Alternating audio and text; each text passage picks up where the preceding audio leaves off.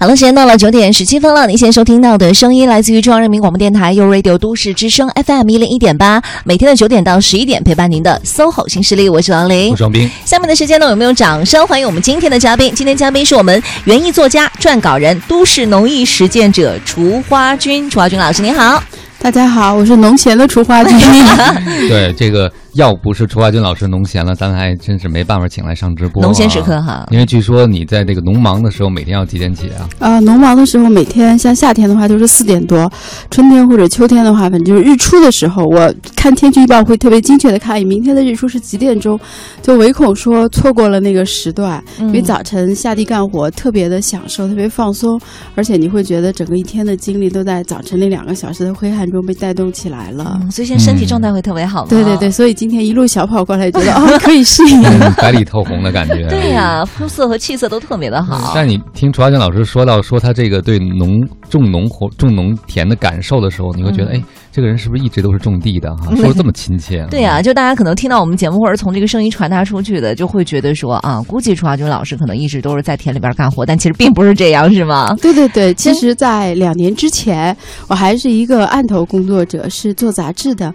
呃，在我种地之前的最后一份工作是《都市主妇》杂志的主编。嗯，那么从一个做杂志的变成一个在田里干活，大家觉得 这个转折是要跌碎眼镜的节奏吗？对啊，嗯，为什么呢？就一直在媒体。当中做的风生水起的，就是直接嗯，对，因为我觉得一个是在一个成熟的年龄段，会比较想做一些比较简单的直线条的事情，比如说种地，它就是从播种开始发芽、生长、结果、收获、吃到嘴里，这是一个非常的直线的事情，就不会在路上让你有过多的选择，比如说这个。发发芽了之后，你说，哎，我是把它抛弃掉，我再种另外一种，就很难去面临这种选择，所以会觉得说，哎，做事情比较的简单有效率。另外一个也是因为，可能我觉得大家都有这种现现象吧，就是在一个行业工作超过十年之后，哪怕是再新鲜、有趣、刺激，你也会觉得说啊。啊，每天的生活好像一成不变，那我是不是尝试一种呃内心里更喜欢的事情呢？那我一直喜欢种花种草，那么我们是不是尝试搞得大一点去种地呢？嗯，是这样的一个情况下做出的转变。嗯，就是花花草草，其实在您之前的工作当中的话，您在生活的时候也会去做这些事情。对，因为养花养草，它就要陶冶性情嘛。那我开始的时候可能就是说种一些多肉啊、苔藓啊，然后慢慢的就过渡到说，哎，我种个土豆啊，种个这个西红柿啊，然后慢慢的就觉得说，哎呀，种这些我都不满足。我要一片更大的地来种我所有想种的东西，关键是要有地，有地。那不能兼职种吗？就一定要全职种地吗？而且是一个我觉得挺好的工作。想一想。在电脑面前摆弄方块字，比起在地里摆弄种子，我觉得还是容易一些吧。虽然，但可能会喜欢那种实际触摸到的感觉吗？对，其实呃，先先那个解释一下汪斌老师这个，这个其实在我现在的朋友圈里还是有很多人会说：“哎，兼职不能吗？你看我现在的情况可不可以啊？”就是可能也是，比如说做媒体或者做其他一些这个不是要每天朝九晚五的工作，他觉得：“哎，我是不是可以？”呃，我觉得理论上是行的，但是在现实中，其实每个人都会有一些惰性嘛。嗯，然后不可能说你每天的二十四小时都规划的特别像机器人一样。那其实种完地之后，你可能真的是觉得，哎，我的那个身心俱疲，我就想坐下来喝杯茶，我就是不想去工作。那其实如果说两边都想兼顾的话，嗯，那你要量量力而行。我觉得想想自己是不是那种说，呃，精力无限，一天可以无穷的工作的那样的一个人。这是不是那块料哈？对对对对对。那我坦诚，我确实是我曾经尝试过说，哎，我一边去兼职做这个评美的工作，一边来。种地，但是最后发现种地也不开心，可能做评委的时候也会因为时间紧张，最后导致这个工作的效率也会下降。就这个是没有办法多现场来进行的哈，当然也是要依个人。对对对，我没有办法。但是我觉得，比如说像刚结束的这种美国大学希拉里那种铁娘子也是可以的。希拉里不甘心种地啊？对呀，嗯 嗯。我觉得实际上在很多都市人的心中，可能都有一个田园梦，但这田园梦是不是真的让他去种地他就开心？这是另外一回事儿。还有，我觉得刚才楚华中老师提到一点哈，他说不管是在任何一个行业，你可能就是深耕细做了十年左右的话，都会觉得很疲惫啊，或者想要换一下。那你没想过，比如种地这件事情，那如果说你要再种十年，你会不会也会很烦？呃，从目前来看，我觉得应该坚持十年以上是没有没有问题的。对，因为种地和做杂志不一样。比如做杂志，他会觉得，哎，杂志多有意思，你每天可以接触明星啊，可以去不同的人。对对对，不同的人。但是呢，种地它另外的一点好处就是每年都会有非常踏实的日程表等着你去填满它。每一季种的植物也不一样，收获的东西你可以无穷的方式去享受，而且身边的朋友会因为你种地这件事情而跟你有非常多的新的话题。啊，对，比如说举个小例子哈，那我因为我不是孩子的妈妈，我以前跟我这个已经成为孩子妈妈的同事就觉得说，我们的交集点越来越少了。但是自打自打我种上地之后，他可能带着孩子来我的地里挖胡萝卜呀，或者是帮助我种这种小苗啊，哎，我发现。从孩子的这个活动中，我们又找到了新的共同点，让孩子在地里去替我除草，我们俩就坐在边上聊天儿，这个也挺幸福的，其实也挺好的。就能理解为什么人农民生那么多孩子，坐在地里除草。而且在朋友圈里，别人晒娃，我可以晒瓜吗？对对对，你们晒猫的时候，我可以晒我的豆子呀。对呀，一样。那等于说，你现在看待你所就是种植的这些作物的话，就像看待你自己的孩子一样。对对对，我觉得特别。以前我不养猫，我不能理解铲屎官们的心情。我现在特别理解他们，只不过说。他们可能养两只、三只，最多不过四五只。嗯，我一看，我养了两亩地的。对啊，可是我觉得养狗狗和猫猫，因为它们是可以活动的，我可以摸的，我可以跟它沟通，它会叫，汪汪叫两声。那你跟植物要怎么？我也会，我就是如果说你在早晨看我下地干活的时候，哎，你觉得这个人是不是？有一点妄想症还是怎么样？啊，你会说话？对对对，比如说小萝卜、樱桃萝卜，刚刚播下去的时候，我就浇完水之后，我就会对着土地说：“你们要快点发芽。”然后长出来之后呢，因为小萝卜它有一个很有趣的种植方式，就是种的时候可以密一些，这样的萝卜苗就可以拔下来做沙拉嘛。嗯。那我就会站在地说：“哎，今天挑谁呢？挑谁呢？快说选我！” 就会有点中二，是吧？对，有点中二。反正也没有人看见，就是一个中二的菜农在地里。但是能在种菜中找到这么多欢乐，我觉得也挺难得的哈。大部分人就会觉得种地可能是挺辛苦的事情，一方面想逃离都市去田园，但是你看，其实大部分我们现在经济发展的轨迹是逃离了田园来到都市，对，所以他们想到的田园应该是这种理想化，最好自己不要种，去看看就可以了。所以你亲身种地的时候，你开始种多大一块地啊？哦，两亩地。嗯，对，这其实对我来说也是一个非常。呃，可以说是鲁莽的挑战吧，因为我之前照管的最大的就是我的两个露台，加起来可能就六十平米。嗯，从六十平米到两亩地，我的想象，在我的想象中，哎，这应该是很容易的事情吗？但是你你接手两亩地的时候，它是上面有东西了还是没有？给我的是一片荒地，而且附赠了非常多的野草，就有一种啊这么多野草我消化不过来的感觉呀。嗯，对，所以在我的第一季规划，我因为自打签下这两亩地到地交到我手里还有一个月的时间嘛，那个月我可能画了有几十张的规划图，就是不停的画格子，这一片我种什么，那一片种什么，把我以前所有在国外园艺书或者我自己去国外看花园所看到的这种，呃，厨房花园的样式我都画在了上面，然后。面对着野草，无奈的放弃了这些规划图。对，所以第一件事情是除草。对，除草，而且除草它不是一件说我把它除了它就 OK 了。那因为那个草都是多年生的嘛，它的根儿已经地下非常的深了。其实人力除草是很难把根儿都挖出来的。所以，哎，我刚刚走过的地方一看，回头又冒出了小苗，有一种我被你打败了的感觉。对，因为我们以前玩偷菜游戏的时候都知道，你不除草了，它会一直长出来的。对对，嗯。那这个除草的工作，我觉得，如果你一开始是种露台的话，不存在这个问题。现在你两亩地这么多的野草。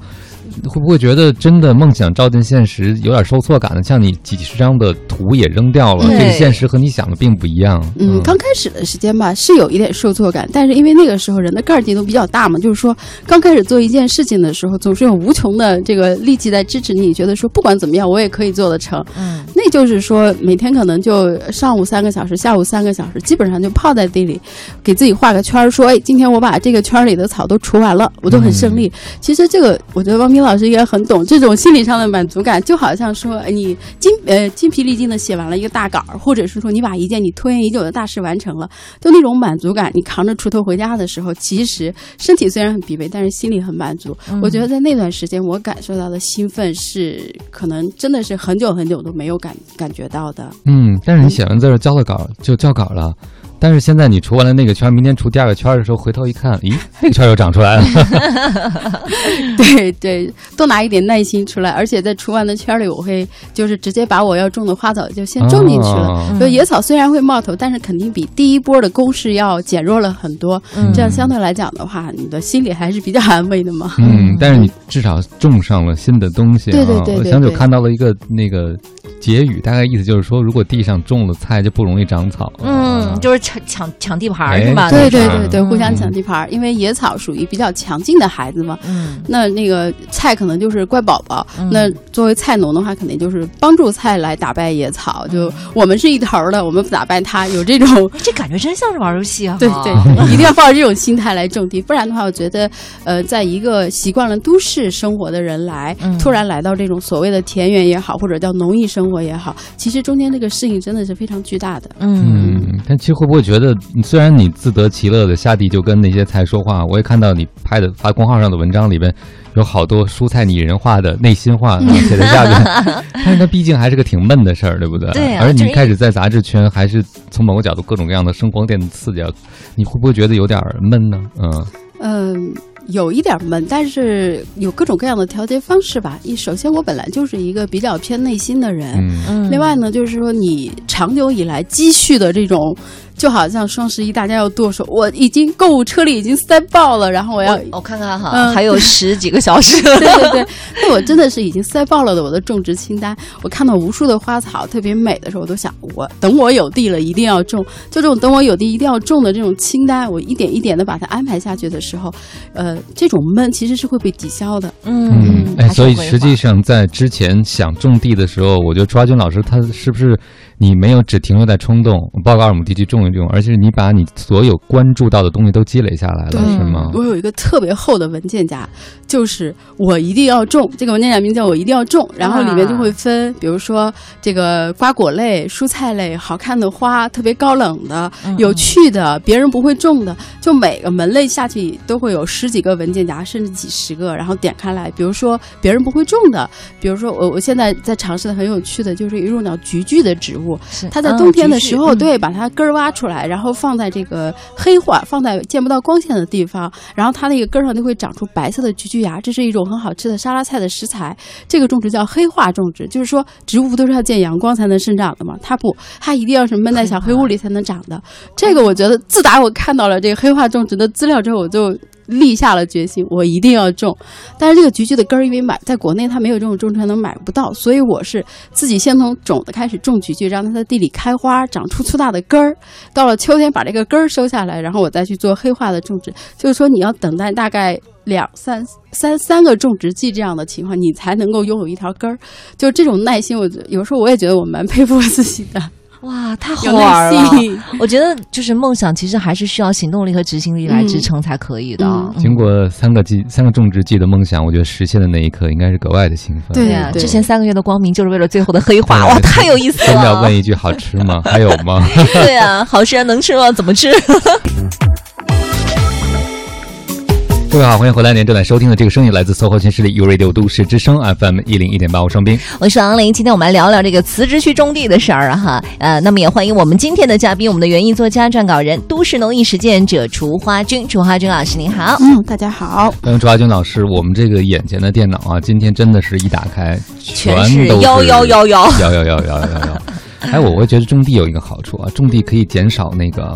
参与这样的过度消费的事情，对不对？嗯嗯，是不是种地会让一个人生活变得特简单啊？对，因为你首先从土地那里就获得了非常丰厚的回报，比如说像零食，我现在吃的就非常的少，这种加工食品，因为你从土地里收获的这种非常新鲜的东西，会满足你的非常多的除了吃之外，其他的精神欲望也会被满足，嗯，所以你的消费欲望自然就减低了。另外一个很现实的原因就是。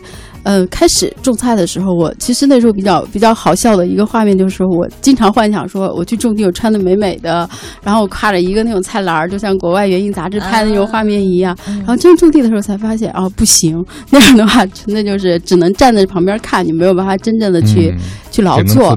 对对对对对，所以呢，你就会一定要穿的像一个真正的农民一样。那其实。你想我为什么要赶着双十一去买一些真正农民用的装备呢？嗯，所以就没有办法去消费了。所以今天我接的像我在双十一接到的委托，就是我有一个好朋友委托我说，你在十二点的时候帮我去抢这个，我没有那个分身无术了。啊 哎，但是。种地这件事情，您刚才讲到了，它实际上是个挺辛苦、很琐碎、很细节的事情。你是怎么学会种地的呢？因为你之前准备，哪怕你看书看的再多，但是种地是个实践性非常非常强的工作。嗯，对我也是一边流着血一边往下种啊。就第一季的时候，其实是非常凄凉的。就我隔壁的，我是在一个很大的农场里边租了一个两亩地的小院儿嘛。我隔壁的这个职业农民过来参观的时候，都脸上的表情都是那种，要么就是特别的鄙夷，要么就是那种震惊啊！可以把地种成这样，就你可以看着那个震惊，绝对是说不是好成这样，而是差成这样。对，但是呃，土地就是这样，你只要花心思去跟他打交道，每天几个小时泡在里头，呃，我觉得任何一个学习能力还算是合格的人，都可以在第一季过后获得非常多的一个经验的提升。嗯，那所以说你第一次就是第一季的时候种的东西的话。对，第一季中讲一个失败的故事啊。其实这个失败到现在我也没有真正的成功。有一种蔬菜叫豹子甘蓝，那在就是其实，在对对一些大超市你能看得到那种小的包菜嘛，迷你型的。哎，我觉得那个很有意思，我一定要种。然后呢，就是兴致勃勃的买了进口的种子，然后就开始播种，然后移栽到地里。前几步都非常的顺利，但是第一第一季和第二季都是这个问题，就是它长得非常高大，基本上快到我的下巴了，长成一个非常壮硕的这个甘蓝菜。但是不结甘蓝，我就觉得，哎，为什么你这么奇怪？我每天蹲在那面前问他，你怎么啦？你需要什么呀？没没反应。然后后来就去查资料，最后发现了一个很大的问题，就是说它一旦超过气温超过二十五度，它的花芽就不分化了，也就是说它不结不结那个小甘蓝芽了。但北京的天气在。我种的那个时期，就比如说二月份育苗，三月份移栽，按照我们正常的春季种菜的节奏来，正好到了五月份的时候，它要开花结果的时候，温度温度上去了，我们进入了夏天，甘蓝菜就心安理得的就开始在那儿装死了。哦，对，那第一季发现这个问题，第二季呢我就改，我改成夏天育苗，然后这样的话，它在十月、十一月的时候开始这个长大，岂不是可以结果了吗？好，第二季结果发现，第二季北京的。冬天又来的特别的早，然后到了霜冻期就把这个甘蓝给冻死了。哦，然后这一季呢稍微成功一点是什么呢？呃，我有一个小暖房，到了霜霜冻快到的时候，我就把这个甘蓝挖出来，然后把它放在小暖房里。这是一也是一种很有趣的种植方式叫假植，就是真假的假。就是甘蓝菜一旦长足了以后，它的根茎具有了足够的营养，它就不需要再从土地里吸取过多的营养了。你只需要挖一条沟，把它埋在里头，把根儿埋在里头。这样的话，它只要说在那个根儿在湿润的环境里头。它上面的甘蓝菜还是照样的会生长，嗯，就跟骆驼储水似的，是吗？对对对对对对，所以我现在呢，基本上就有望在今年的圣诞节的时候吃上自己种的包子甘蓝了。这其实是一个，大家就会觉得说，你去那个家家乐福买一盒好了，才十几块钱。不，我其实就是为了嗯，小时候的，对我亲自把一个很萌的小甘蓝种出来的那种满足感。嗯嗯，对，在满寨够种种的量够几个人吃的呀？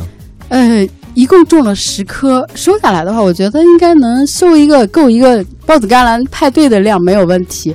就为了庆祝，我终于种出了，对我也要开一个小派对来庆祝一下。问这个量的问题，就是是你种的这两亩地呢，都是为自己种的呢？还是有想过，比如说，哎，我能不能把这个橄榄也卖出去呢？你有想过这个吗？对，其实我开始的时候我是想，哎，两亩地我肯定种不完。我其实是想的是一个，就是说，哎，我定制种菜，比如说我有朋友，你想吃什么菜，来，我帮你种。嗯。那我把这两亩地种的特别整齐，然后，嗯，每个星期你们开着车过来收获菜，我们又联络感情啊，可能经济上也也对我有小小的赞助。呃，就是刚才讲到的第一季，这个梦想就已经无情的破灭了嘛，因为在露天种植和有机种植的情况下。基本上不可能达到那个理想状态。那后来我就转为说，哎，如果说我在商业上有一些想法的话呢，我会做一些比较更适宜都市家庭种植的盆栽，就是我在两亩地里把它种好了，把它呃做成一个成品，然后我送到。都市人的家里头去，啊，然后呢，让它在你的家里落地生根。比如说，我我今年春天的时候种过一个比较成功的品种，叫虾夷葱，嗯，就是又叫西洋小葱，它就是跟中国的小香葱一样，但是它开的是粉红色的花，特别美，嗯，而且这个葱呢是丛状生长的，也就是说你可以剪了再发，剪了再发，比中国的小香葱呢有可持续的这种实用性。就是你把它剪下来吃了之后，它会再长出来。它不就是韭菜吗？啊，对，它是一种。习性很像韭菜的葱。哦对对对，那这样的，我就把它种好了以后，快开花的时候，我把它放到花盆里，然后大家可以通过，比如说，呃，现在电商也很发达，或者朋友圈直接跟我说，来给我发点葱过来。那发过来以后，我可能就会有一条很详细的这个微信公众号，告诉大家用什么土把它放进去，放在什么地方，怎么浇水，吃的时候怎么吃，包括最后怎么做葱油饼，我也做了一个非常详细。对，一条龙服务是吧？对对对对，然后大家就纷纷的给我发来了葱油饼。哎呀，这个感觉就是，我觉得对于联络感情来说，真的是一个特别好的对对办法。对对对，嗯你你像比如说，如果是其他的事情联络感情，可能说完就算了。我们这个不一样，我们这个可以经常的问一下，哎，你的葱长得怎么样了？开花了吗？开完花怎么样了呀？你的葱油饼做的怎么样啊？我们交流一下。哎我有另外一种做葱油饼的方法，就你这个话题会延续好，一直一直延续下去。嗯再次证明了民以食为天，是吧？每天都有，就是谈论天气、谈论吃的这种人类永恒的话题。但是您刚才讲到了说，在这个种地的过程中，你是有很多调整的过程的。嗯。然后你现在做的这个菜园，它是一个什么形式的菜园呢？呃，我现在做菜园，就是我的理想型是英伦的乡舍花园，就是在英国的很多乡村，因为它房子比较大嘛，那它会除了种玫瑰、种这种就是常见的观赏植物之外，它会有很大的一个成分是做食用类的，嗯但是它食用呢又种的比较美，比如说甘蓝菜可能跟这种开花的小葱种在一起，或者是沙拉菜种的这个玫瑰的感觉差不多。那我其实理想型是这个，呃，然后经过这三年的不断的调整和修补，我觉得离这个理想型的距离，以前有一百步啊，我觉得现在可能已经缩短到有五十步了。哦嗯嗯就是春天的时候，然后呃，在四五月份和九十月份的时候，整个这两亩地里是非常美的。但是在其他季节还是 要不就是光秃秃的，要不就都是果实。对对对所以实际上，你这个种菜的感觉，如果我们去参观，就有点像种花的感觉一样，对对对，我是不是？是以一种种花的心态来种菜。哦那选择一种菜，我可能两个因素会一起问：好不好吃，美不美？啊，对就你还是个颜值控是对吗？对对对，还是个对颜控。一定要种的美，你自己站在那里，你才会有一种啊，这两亩地是我的天下的这样的一种感觉。所以你会被旁边的农民伯伯直接鄙视吗？对我我对我，因为我有一个帮工叫老范嘛，他是一个很职业的农民，我们俩经常就在田间地头发生一个这个学院派和实践派的争斗。比如说他也还是刚才那个葱啊，那虾夷葱可能在这个英伦花园里的种植方式一丛一丛的，非常不规则的，可能延续出一条葱花的小道出来。那老范对于葱的种植方式一定要横平竖直，一定要打线，把葱种的像。军队一样的笔排列直的对对对对对。嗯后来我们就达成协议，我专门去找了一种就是叙利亚的分葱过来，就是也是一种细丛的香葱。我说这个你种，然后我把那个下一葱抱过来说，我说这个我种，你不要管。我的妈呀，葱有那么多种。葱有好多种，还有大葱。嗯，好吧，九点四十四分了，今天真的是额外的收获到很多的知识。